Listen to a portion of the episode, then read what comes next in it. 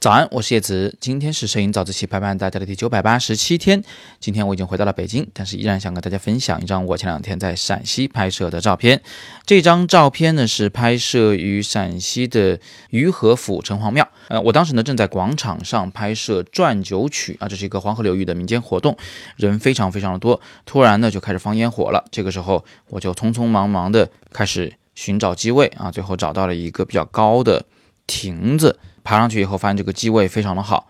有个红灯笼能做前景。但是现在问题来了，我手头只有一台黑白相机，彩色相机被我放在酒店了啊，这是我一个非常后悔的事情。那显然我现在已经来不及回去取了，所以无奈之下，我只好拿手机拍下了这个放烟火的场景。那么今天我想跟大家分享一个什么样的小知识呢？就是手机摄影它比起相机摄影来，到底有哪些缺陷，有哪些劣势？呃，我们经常在网上有见到有人吹嘘这个手机摄影的画质之好啊，说它吊打单反。那这个说辞呢，在业内一般是当做笑话在讲。为什么呢？主要是因为手机的感光元件实在是太小了，所以它会导致一系列的画质问题。呃，光说它画质不好，可能大家还觉得有点抽象。所以今天我给大家一张照片，你们可以仔细的来看一看，那它的画质到底在什么时候会出什么问题？首先，我们明确一个背景，就是这个拍摄环境其实非常昏暗的，远没有你们现在看到照片的这么亮。所以呢，我是动用了后期处理，把这个照片加了一点三档左右的曝光，把它调亮的。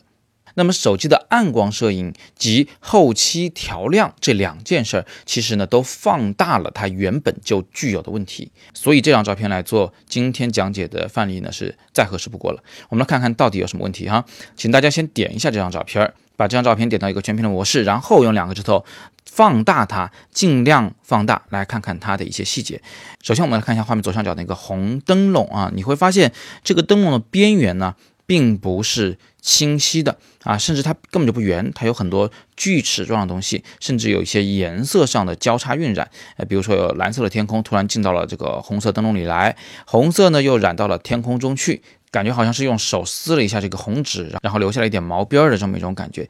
其次呢，你还能在空中看到许许多多的噪点，这个噪点多的简直是令人发指啊！它还有大噪点、小噪点，大的呢很容易被看到，小的呢你仔细看一看，你会发现空气中充满着各种各样的一些啊所谓的质感吧，就有点像是沙子或者是水泥墙一样的这种微小的凸起。那么这种不清晰以及这种噪点呢，就都是由很小的感光元件在弱光摄影时拍摄所带来的一个后果。那这个问题呢，最明显的是在画面最左上角，你看到这个柱子的顶部是有一点点那个啊雕花，有一点结构在上面的，但是现在你几乎无法识别那块的一个形象，原本清晰的建筑结构，现在呢就好像被一只手把那个颜料给涂抹了一样，所以我们管这个叫做。涂抹感，那事物原本的边界整个就被打破了，所以这是第一个。那么除此之外，请你现在把整个画面呢有缩小一点，看到全图，请你仔细感受一下，在画面的左下方的那个天空处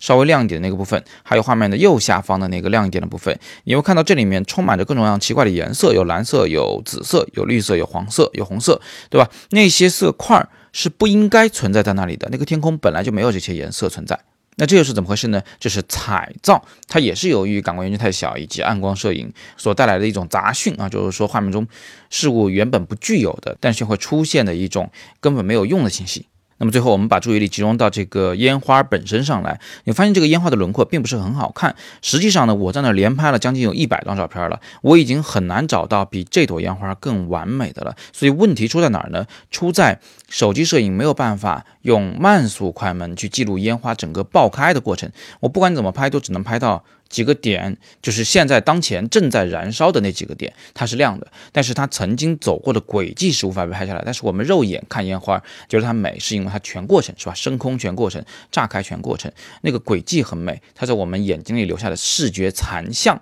非常的美。那本来我们在拍照的时候就要用慢速快门才能模拟我们肉眼看到的烟花效果，但是现在手机没有真正的慢速快门，它依靠的是算法啊。那有的手机可能还算法好一点，它提供了一些模拟的慢门呢，能让你拍出一些效果来。但是更多的手机呢，实际上做不太到，拍出来的慢门呢有点假假的啊，它叠加出来的那个最后的结果啊，那个色彩啊都不是特别的真实。再加上我当时没有三脚架，所以我也不可能用手机里的软件模拟的慢门来拍摄这张照片。好，最后我们做个总结：手机因为感光元件太小，所以在暗光摄影时它会暴露出四个比较大的缺陷。第一个呢，清晰度很低；第二个呢，画面有涂抹感；第三个有彩噪出现；第四个，我们想用慢速快门拍照时，它的模拟算法可能会不太真实。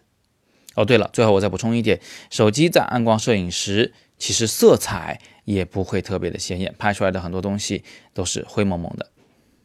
那这张照片是我在后期调色以后才具备的一个结果。好吧，今天我们就聊这么多。其实手机摄影还有很多的弊端，但是不管怎么样，它依然是我们平时拍照，尤其是在呃光线充足时拍照的一个强有力的工具。那对于我们摄影爱好者来说呢，我们并不是要去吹捧手机，也不需要去嫌弃手机，我们要做的是熟悉我们的工具。了解它擅长在什么环境下使用，这样我们才可以充分的去利用它。